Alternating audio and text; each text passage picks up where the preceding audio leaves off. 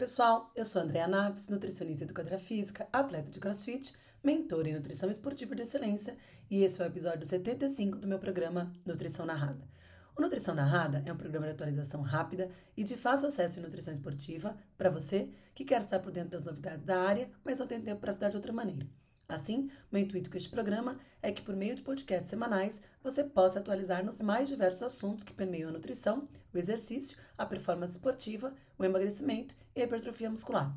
O Nutrição Narrada é uma forma simples e rápida que encontrei de estar em conexão com você, que precisa atualizar a nutrição esportiva, mas não tem tempo para fazer no curso ou para estudar sozinho.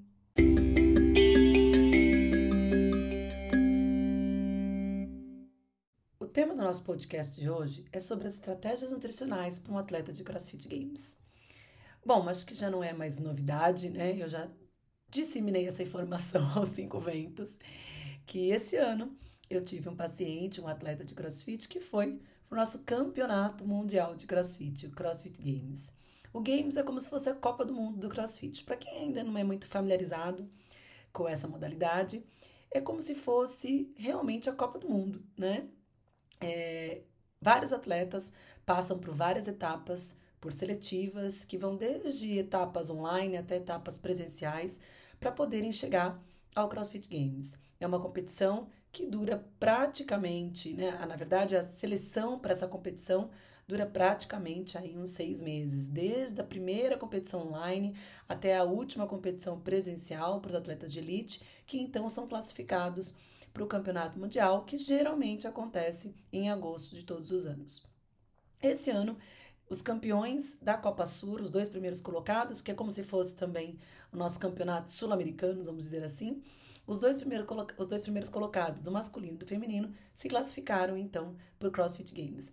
Essas classificações são um pouco diferentes nos continentes ao redor do mundo.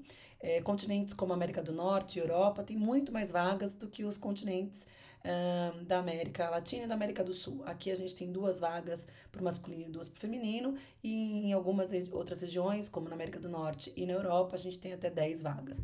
Então, isso muda muito, claro, pelo número de atletas é, que acabam participando também uh, da competição online, que é o Open CrossFit, mas também pelo número de box, enfim, por todos os critérios que a própria CrossFit coloca, né, em, em ranking de atletas em nível mundial que podem estar presentes no Games.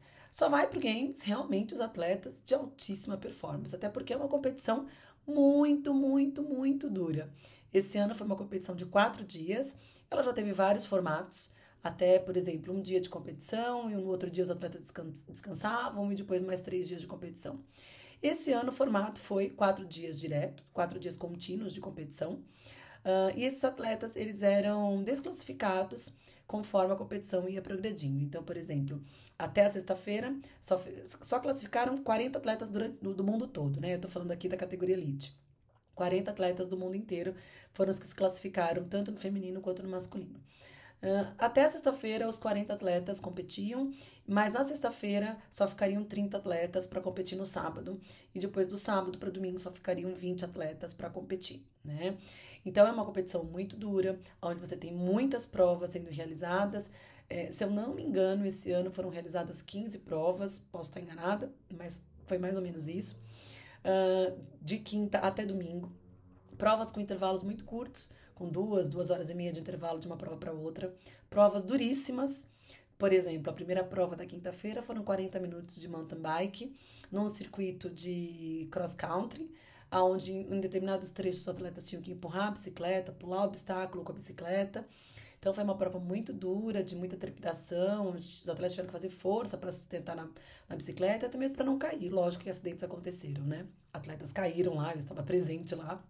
Então, Desde provas muito duras como essa, até uma prova de 5 km também cross country, né, nesse, nesse mesmo circuito, uh, provas de muita força, muito levantamento de peso, provas de exercícios ginásticos, de muita resistência, tanto muscular como resistência aeróbia. Então, é uma, é uma competição muito dura. Então, de fato, quem se classifica para o Games tem que estar muito bem preparado, né? É, para conseguir essa vaga não é fácil, especialmente na nossa região aqui onde só dois atletas são classificados, né? Uh, então, são provas muito duras, o atleta tem que estar muito preparado, muito bem treinado. Não só para conseguir a vaga, mas depois para dar conta das provas ali no Games, né? Esse ano eu tive um atleta que foi para lá, o Kaique, que foi pro elite masculino, né? Uh, ele teve uma performance dentro do esperado, dentro do que a gente imaginava. É claro que a gente gostaria de ter chegado ao sábado, né? Ele foi desclassificado na sexta-feira. A gente queria ter chegado no sábado. Chegar no domingo seria um sonho, né? Mas a gente queria, sim, chegar até o sábado. É, ele, claro, gostaria de ter chegado até o domingo, né?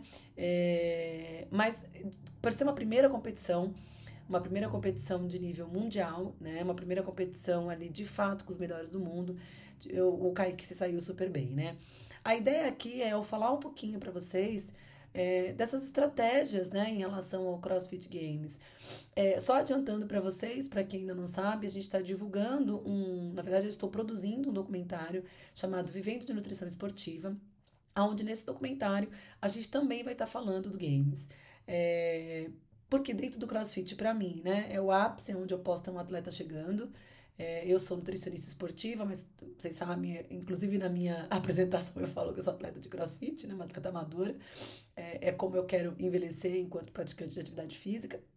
E para mim, como nutricionista de crossfit, da modalidade que eu pratico, é o ápice de você ter um atleta num campeonato mundial. É como uma Olimpíada, é como um campeonato, uma Copa do Mundo de futebol, enfim. Então, realmente, de fato, para mim foi muito importante ter o Kaique ali. E produzir o documentário vai trazer esse olhar de como nós, nutricionistas, podemos trabalhar dentro, né? Da nutrição esportiva, trazendo performance, e não só performance em alto rendimento, mas também performance para esses atletas amadores que buscam ali a superação pessoal. Então vai ser um documentário muito legal, vai ser lançado em outubro, é, no Congresso uh, do Nutrição Esportiva, do MIT de Nutrição Esportiva, da I4. Uh, pode ser que você escute esse podcast depois que, que, o, que o congresso tenha sido realizado, é, mas de qualquer maneira o documentário vai ficar disponível para que vocês possam ter um pouquinho dessa ideia do games, né? Mas aqui é falar um pouquinho dessas estratégias nutricionais que envolvem um atleta até ele chegar no CrossFit Games e depois lá, né? Dentro do CrossFit, a base da pirâmide do CrossFit é a nutrição. Que o próprio, a própria CrossFit, que é uma marca, né? CrossFit é uma marca. E eles detêm aí. A, a, marca e a, e, e, a forma, né, a metodologia de ensinar a CrossFit durante todo, em todo o mundo. Né? A base é a nutrição, onde eles entendem que é a fundação molecular para fitness e para saúde. Depois eles entendem que os indivíduos devem trabalhar o condicionamento metabólico para construir então a capacidade de desenvolver uh, eficiência tanto em distâncias curtas, médias e longas simultaneamente, que é o que a gente vê realmente nas competições de CrossFit. É, esse indivíduo depois tem que treinar as habilidades de ginástica para estabelecer uma capacidade funcional para controle do corpo e variação de direção. Depois ele tem que treinar, claro, é, a habilidade de mover objetos externos e produzir potência, que seria então os levantamentos de peso, weightlifting. E por último, aplicar o fitness na atmosfera competitiva, com movimentos mais randomizados e maestria de técnica, que é então o atleta. Então, dentro do CrossFit, é claro, quando a gente fala de um atleta de alto rendimento que está chegando no CrossFit Games, a gente está falando de um indivíduo que construiu isso com muita solidez. Diferente do atleta do boxe de crossfit, da academia de crossfit, que muitas vezes ali está buscando muito mais uma atividade é, prazerosa para se desafiar, para de fato fazer algum tipo de atividade física para a saúde. São coisas totalmente diferentes. Um atleta de crossfit trabalha essas habilidades de forma muito pontual, de forma muito específica, e cada vez mais, né, as combinações de, de exercícios dentro do CrossFit Games têm mudado. Por exemplo, esse ano os atletas tinham que fazer uma parada de mão, uma flexão e parada de mão sem a parede, né? Que a gente chama de handstand push-up free, né? O free handstand push-up. Que seria então essa flexão de parada de mão, é, é, é, andando parada de mão, faz a flexão, anda em parada de mão, faz a flexão. Então, muito complexo. Até fazer uma parada de mão em cima de um objeto alto, que era uma escadinha, subir a escadinha em parada de mão, fazer um, uma pirueta, né?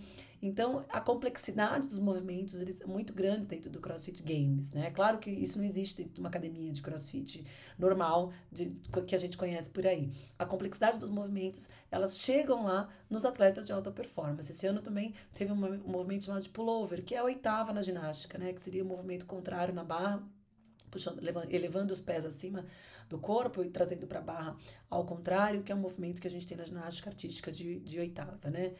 Enfim, é, é, essa complexidade dos movimentos nunca vai ser vista dentro de uma academia, né? A gente vai ter, só vai estar vendo isso dentro do CrossFit Games e os atletas trabalham essas especificidades dentro dos seus, dos seus modelos de treinamento. Hoje a gente já tem atletas treinando em alta performance, buscando profissionalismo dentro do CrossFit. Hoje a gente já tem atletas que vivem de CrossFit. Na minha época, eu comecei em 2012, claro que não existia isso, alguns atletas até tentaram, mas era muito difícil, porque não existia patrocínio, não existia apoio, né? Não existiam empresas brasileiras que pudessem apoiar os atletas brasileiros. Hoje, a gente tem muitas empresas que apoiam o CrossFit, que, enfim, permitiram que também os mais jovens que estão vindo agora consigam se aproveitar de tudo que foi construído lá atrás, né, pelos mais velhos. Então, é, os mais jovens que chegam agora no CrossFit com 20, 21, 22, 23, 24 anos, eles já têm uma estrutura é, de treinamento muito melhor do que nós lá em 2012. E, em 2012 a gente nem sabia direito o que era CrossFit aqui no Brasil, é, nem metodologia de treinamento se entendia muito bem. A gente achava que tinha que fazer o WOD em alta intensidade todos os dias, né? E hoje a gente sabe que não. Então, os treinadores também se capacitaram, foram buscar informação, entenderam como funciona, né? A própria CrossFit também se desenvolveu muito né, nesses últimos anos, entenderam como que funcionava um atleta desse nível e, e claro, os modelos de treinamento hoje são muito mais, muito mais ah, refinados, com treinadores muito mais preparados para que esses atletas possam, de fato, viver do CrossFit, né? E as várias habilidades que são trabalhadas dentro do CrossFit, a gente entende que podem ser potencializadas pela nutrição. O primeiro, a primeira aula que eu dei sobre nutrição e CrossFit, se não me engano, foi em 2012 ou 2013, no congresso da VP, onde eu tentei mostrar a importância que a nutrição tinha é, em, duas, em duas vertentes muito importantes dentro do CrossFit. Considerando que o CrossFit é uma atividade de alta intensidade, né, e que mistura alimentos, elementos, técnica, é, intensidade, é, mistura é, diversos tipos de exercícios, né? Desde movimentos de, de, levantamento de peso olímpico até movimentos ginásticos, a gente entende, né? E naquela época eu já entendi enquanto nutricionista esportiva que o nosso papel enquanto nutrição era tolerar o esforço, dar condições com que esse atleta conseguisse cumprir as sessões de treinamento de forma eficiente. Então, é que ele tivesse combustível suficiente para fazer as suas sessões de treino. Então, isso é algo muito importante que a gente entende, que é potencializar a capacidade de realização do exercício. O CrossFit, de fato, é um programa de condicionamento extremo. Ele gera, sim, acúmulos de lactato acima do que a gente vê em outras modalidades. A percepção de esforço é sempre mais alta, a frequência cardíaca também é sempre mais alta, gera adaptações tanto no sistema neural, é, melhorando é, potência, força, como no sistema cardiovascular, melhorando o condicionamento físico, cardiorrespiratório, também leva a adaptações é, neurológicas, né, melhorando coordenação, agilidade, equilíbrio, precisão. Então, de fato, hoje, a gente sabe que é um programa de condicionamento extremo. Inclusive, a gente tem alguns pesquisadores publicando artigos científicos, né, tentando é, traçar a, a, as variáveis que envolvem o programa de condicionamento como o CrossFit. Um deles é o Dr. Ramires Tibana, que é um dos grandes pesquisadores na área. Ele é um, um, um, educador físico, mas que pesquisa muito essa questão da fisiologia que envolve o treino de CrossFit. Ele é um dos, dos, um dos treinadores de CrossFit no Brasil hoje, que tem vários atletas de alta performance, e ele tem buscado respostas na ciência, né? para potencializar uh, o treinamento desses atletas. É, o risco de lesões ele é, no CrossFit é tão tão, tão alto quanto qualquer outra modalidade esportiva, né? É, se comparar com corrida, com atletas de luta, é, o crossfit não lesiona mais do que nenhuma modalidade esportiva, isso também já está mais do que comprovado pela ciência. É, as lesões podem ser causadas assim por esforço, por traumas, né? Por um overreaching não funcional, enfim, por excesso de má nutrição, uh, por excesso de treinamento, um treinamento mal periodizado. Então, isso acontece em qualquer modalidade esportiva e não é diferente dentro do crossfit, né? Bom, a outra questão que lá em 2012 eu tentava trazer como olhar para a nutrição, além dessa questão da tolerância ao esforço, é também do dano induzido pelo exercício, né? É uma atividade que gera um dano muscular muito intenso. Claro que hoje os programas de treino e, a, e as periodizações que são realizadas, elas tentam, tentam geram dano, lógico, né? Só assim que a gente tem resposta de adaptação, mas elas tentam também minimizar e periodizar melhor esses estímulos para que o atleta consiga se performar com qualidade, né? Treinar com qualidade. Então, uma das, uma das propostas da nutrição é também acelerar o processo de recuperação. A gente sabe que qualquer exercício físico realizado em alta intensidade gera um dano muscular, um processo inflamatório, um estresse oxidativo, que se persistir pode gerar um overtraining, né? Pode levar a uma lesão até um overtraining. Então é importante que a gente entenda que a nutrição tem um papel importante ali é, nessa recuperação, nessa aceleração de recuperação. Então, eu sempre digo que a nutrição modula os efeitos da adaptação do treinamento. Ela, ela é capaz de acelerar o processo de recuperação, melhorar a tolerância ao esforço e dessa maneira aumentar a nossa curva de adaptação para o ganho de performance. Seja, é, claro, esse ganho de performance específico ao treino que está sendo realizado, seja uma performance de endurance, uma performance de força, de potência, de velocidade. Então, a gente sempre olha para o treinamento, para o treino de crossfit, pensando qual é a resposta de adaptação que ele vai trazer e o que, que eu tenho que trabalhar em termos nutricionais. Então, se aquele atleta naquele dia, né, e aí eu estou falando do atleta de alto rendimento, né, porque faz, eles fazem os treinos mais segmentados. É, se naquele dia ele fez um treino de baixa intensidade, é, talvez eu não precise me preocupar tanto com esse processo de recuperação imediato, porque o dano ele é mais baixo. É, o treino está gerando uma adaptação metabólica que, é, que não é necessária um, um, dano tão extremo assim em termos musculares, né? É, no entanto, se esse, se esse atleta fez uma sessão de LPO, fez uma sessão de treino acessório, de força, fez agachamento, né, que gerou um dano muscular muito grande, para essa sessão de treino eu tenho que sim, me preocupar com esse processo de recuperação para que ele esteja pronto para o próximo dia de treinamento. Então, olhar para o treino de crossfit é algo que realmente, especialmente no atleta de alto rendimento, é, é, muito interessante, né? Especialmente quando a gente gosta muito de fisiologia do exercício, como eu, gosto de treinamento, né? A gente olhar o quanto a nutrição de fato pode é, ajudar muito aquele atleta a performar melhor, né? O que é importante, é, e é importante a gente dizer isso nesse podcast, é diferenciar o atleta de, de alto rendimento do atleta do boxe, né? Do aluno do boxe. O aluno do boxe, não atleta do boxe, não, o aluno do boxe. Apesar que tem muito aluno do boxe que se acha atleta, né? então é separar o aluno do boxe do atleta do CrossFit Games, né? Que é esse atleta de alta performance, de rendimento, que está buscando uma classificação para um campeonato mundial. Então é a mesma coisa que eu pensar, por exemplo, em jogador de futebol. Nem todos vão para a Copa do Mundo, né? Mas a gente tem vários jogadores de futebol ali que estão treinando, que estão buscando jogar em times, ainda que de não muita expressão, estão ali. Então é a mesma coisa. Se a gente pensar também Hoje, por exemplo, na corrida, né? A gente nem todas as pessoas que praticam corrida vão uh, participar de uma Olimpíada, maratona na Olimpíada, né? Quem vai participar da maratona na Olimpíada são somente os atletas de alto rendimento. Enfim, eu estou fazendo essa analogia para que vocês possam entender essa questão do atleta de CrossFit, né? Então, qual que é a principal preocupação que a gente tem com esses atletas? Dar nutrição para tolerância ao esforço, acelerar o processo de recuperação. Ou seja, antes de tudo, quando a gente pensa no plano desse atleta, é a periodização nutricional. Então, é permitir que é, a gente otimize a recuperação para permitir as respostas de adaptação do treinamento, ou seja, eu não posso inibir as respostas de adaptação. Tenho que planejar soluções nutricionais que otimizem essa resposta de adaptação, planejar soluções nutricionais que otimizem a performance competitiva e, se necessário, periodizar a composição corporal. E dentro desse contexto que a gente faz com a nutrição, não tem muito segredo, né, gente? Para um atleta de alta performance, para um atleta de alto rendimento, o que a gente busca é sempre é, tentar é, unir a nutrição com o seu treinamento. Então, acho que o primeiro ponto importante quando a gente pensa no atleta de alto rendimento é a ingestão calórica adequada. Muitos atletas acabam comendo muito pouco perto daquilo que treinam. Muitos atletas têm altos níveis de treinamento, treinam dois, três períodos por dia, numa intensidade alta, é, com um desgaste calórico muito grande, um desgaste físico muito grande e não come a quantidade adequada durante o dia. Às vezes eles se preocupam com o que ele vai comer antes, com o que ele vai comer depois da sessão de treinamento, mas muitas vezes passa o resto do dia sem comer de forma adequada. Claro que num atleta de alto rendimento, essa preocupação ela quase que a gente não tem, né? Porque o atleta de alto rendimento, ele sabe que ele precisa comer, ele sabe que ele precisa ter uma boa ingestão calórica diária para atender as demandas basais dele, mas também as demandas do exercício. E que só assim ele vai conseguir ter performance. Então, ter uma, uma, uma, ter uma assertividade no gasto calórico basal, no gasto calórico do exercício, né? Uh, é muito importante para que esse atleta consiga performar, para que a gente consiga, de fato, uh, trazer performance para esse atleta. Evitar né, a baixa disponibilidade energética é, durante o dia. Então, eu não posso estar treinando, é, ter um gasto calórico diário de 3 mil calorias, estar tá comendo 2.500. Essas 500 calorias faz muita diferença para esse atleta. Então, esse é um cuidado que eu tenho com meus atletas de alto rendimento, que é sempre estar reavaliando esses treinos e reavaliando a, a dieta, né? Avaliando, reavaliando a gestão calórica desse atleta, para que a gente consiga.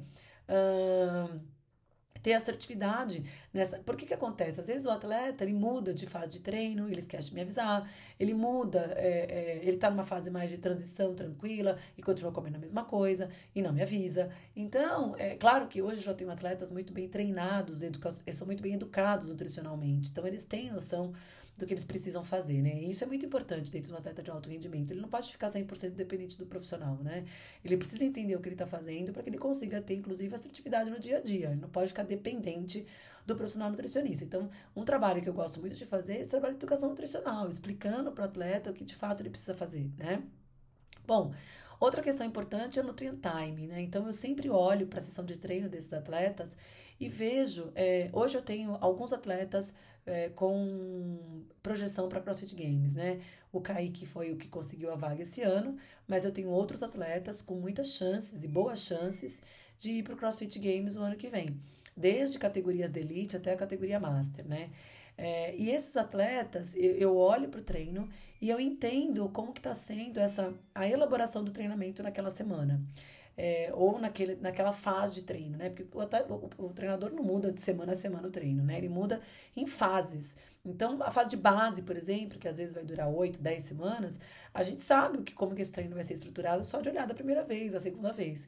Então, eu faço no Train Time, que é o que ele vai comer antes, durante e depois das sessões de treinamento. E muitas vezes eu faço. É, é, um match ali, né, com a refeição. Então, o que ele vai comer antes, por exemplo, de uma sessão é, é, de low intensity, pode ser o café da manhã. O que ele vai comer antes de uma sessão de LPO, pode ser o café da manhã. Mas eu deixo claro para ele que aquela refeição é importante para aquela sessão de treino que ele está fazendo. É, no CrossFit Games, a gente observou que, como os períodos de recuperação são muito curtos entre uma prova e outra, é, eu estou tendo que treinar esses atletas a comer durante os treinos, para que eles consigam ter sempre suporte nutricional ali, é, ainda que de gotinhas, vamos dizer assim, né?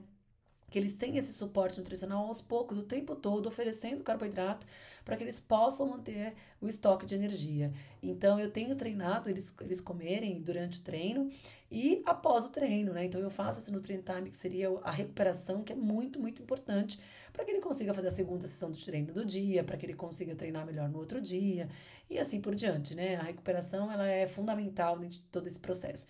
E dentro do, do, do, de uma periodização, claro depende muito da fase que esse atleta tá. Por exemplo, agora, os meus atletas estão começando a fase de base, né? É, nós estamos em agosto de 2023. Então, eles saíram aí de uma fase de transição, vão começar uma fase de base para as competições do ano que vem. É, e, claro, a principal alvo é o Open, é, de, enfim, as etapas classificatórias até o Copa Sur, né, que é o sul-americano, para então conseguir a classificação para o Games. Então, a gente tem feito nessa fase de base, por exemplo, o timing, é, seja pela alimentação, e dificilmente eu uso. Eu vou usar a suplementação, é claro, mas numa fase muito mais específica, muito mais de, competi de competição, pré-competitiva. Então, nessa fase agora, a gente está usando realmente os alimentos como timing ali para esses, esses treinos, né? Antes, durante e depois eu sempre faço um plano alimentar factível para a realidade do atleta, né? Simplificar e não complicar. Muitos dos meus atletas moram sozinhos, é, precisam treinar, cuidar da casa, cuidar das próprias coisas, né? É, cozinhar, fazer compra. Então, eu tenho atletas que, que fazem absolutamente tudo sozinhos. Então, se eu fizer um plano alimentar muito difícil de ser seguido, dificilmente ele vai ter adesão. E vai desistir, claro, do plano alimentar. Né? Eu digo que os atletas não desistem porque são muito persistentes, né? Mas eu tento ser o mais prática possível para que ele consiga ter a oferta dos nutrientes, dos alimentos que eu preciso que ele consuma, sem atrapalhar né, o dia a dia desse, desse atleta. É, outra coisa que eu, eu sempre trabalho com esses pacientes é um sono de qualidade, então é dar suporte nutricional para esse sono, sempre falando da importância da higiene do sono. O atleta que quer ir para o CrossFit Games precisa ter boas sessões de recuperação, tanto de sono diário, né, do sono total do dia, é, como também de alguns naps, né, alguns cochilos que ele pode ter durante o dia para acelerar o processo de recuperação. Então, por exemplo, ele pode fazer uma sessão pela manhã e tirar um cochilo para a sessão da tarde, né? Esses cochilos não podem passar de 20 a 30 minutos, o ideal é que os estudos mostram aí de 20 minutos, para que ele consiga se recuperar, né, meio que resetar o corpo para a próxima sessão de treinamento. Então, isso também é uma questão importante. É claro, o suporte nutricional à noite e para exigir menos do sistema gastrointestinal, o pré-sleep nutrition, o pré-sleep protein, tudo isso é importante pensando nessa resposta de adaptação e de recuperação. E A gente usa, sim, suplementos alimentares, o que é diferente de recursos ergogênicos. Então, às vezes, eu tenho um atleta que tem uma deficiência nutricional, por exemplo, de vitamina D. Eu preciso fazer uma suplementação de vitamina D, mas não necessariamente a vitamina D é um recurso ergogênico, né? Vai melhorar a performance esportiva. O que a gente sabe que é recurso ergogênico que melhora a performance esportiva são só seis suplementos, né? Vocês sabem de cor junto comigo: creatina, metalanina, nitrato, cafeína, bicarbonato de sódio, glicerol. São os únicos suplementos que, quando é, inseridos num, num, programa de treinamento podem melhorar a performance esportiva. Então é o que eu trabalho com os meus atletas. Uh, Depende muito da fase de treino. Geralmente eu vou começar lá na fase específica já, né? É, na fase de base, a gente fica muito com a alimentação. Eu falo que o pão para crescer tem que amassar, né? Então a gente amassa bastante esse pão para que a gente consiga colher os frutos lá na frente. É, isso, claro, faço suplementação nutricional se esse paciente tem alguma deficiência nutricional ou se eu achar que algum suplemento pode ser interessante para recuperação, pode ser interessante para o sono, e assim a gente vai avaliando individualmente, né? É, esse é um, é um passo a passo, entre aspas, né, que eu queria colocar aqui para vocês, das coisas que eu me preocupo quando a gente pensa num atleta de alto rendimento que vai para CrossFit Games, né? É, são coisas básicas, mas que muitas vezes os atletas esquecem de fazer e que os nutricionistas também, os profissionais de saúde ficam procurando tanto pelo em ovo, o pessoal fica tem, complicando tanta coisa, eu vejo tanta coisa por aí.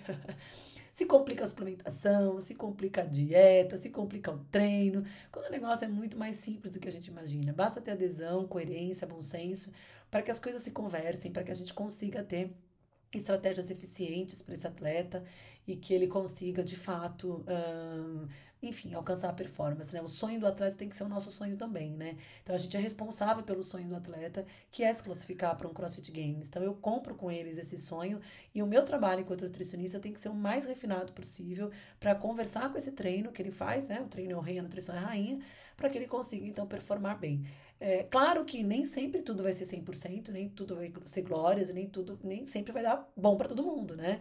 Existem individualidades existe é, várias questões que envolvem a performance esportiva que vão muito além da nutrição e do treinamento, né?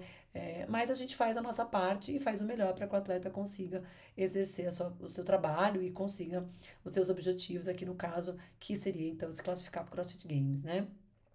Bom, gente, olha, eu espero ter contribuído com vocês aí um pouquinho com essas informações. É... Eu quis, na verdade, fazer um overview para vocês aqui das nossas preocupações, né? É, pensar que o nutricionista tem uma responsabilidade grande nessa vida desse atleta que está buscando alto rendimento. Então é importante que a gente esteja o tempo inteiro se atualizando, buscando informação, trabalhando junto com esse atleta, junto com o treinador. Eu fiz questão desse ano ir para o CrossFit Games até para entender como tudo funcionava lá, é, estar junto com o atleta. E vocês vão poder acompanhar tudo lá no documentário Vivendo de Nutrição Esportiva.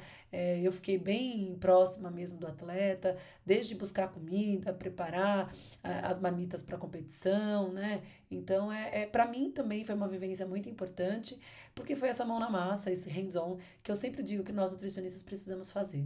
Então, foi uma experiência fenomenal e você vai poder acompanhar tudo no nosso documentário, que vai ser divulgado, publicado, enfim, lançado em outubro de 2023, desse ano tá bom? Gente, muito, muito, muito obrigada sempre, sempre, sempre, sempre pela audiência de vocês. Eu fico muito feliz quando encontro as pessoas, quando eu vou dar aula, quando eu tô por aí fazendo congresso e as pessoas falam, ah, eu escuto nutrição narrada. Eu fico muito feliz mesmo, porque esse é um trabalho que eu gosto muito de fazer, voluntário, de compartilhar com vocês aqui o máximo que eu posso de conteúdo científico e ajudar vocês no dia a dia a tomar decisões mais assertivas tá bom? Então, olha, não esqueçam de compartilhar o podcast com quem vocês acham que pode ser beneficiado do conteúdo que a gente coloca aqui.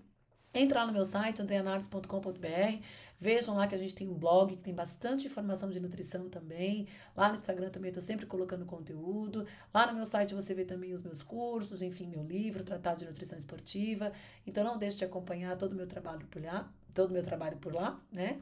E não esqueçam também de quando estiver escutando a Nutrição Narrada, não esqueçam de fazer um post treinando, lavando louça, dirigindo, cozinhando, o que você estiver fazendo e escutando a nutrição narrada, tira um print, posta no Instagram e marca que eu vou fazer questão de repostar, tá bom? Um beijo grande, boa semana de trabalho e a gente se vê no nosso próximo podcast.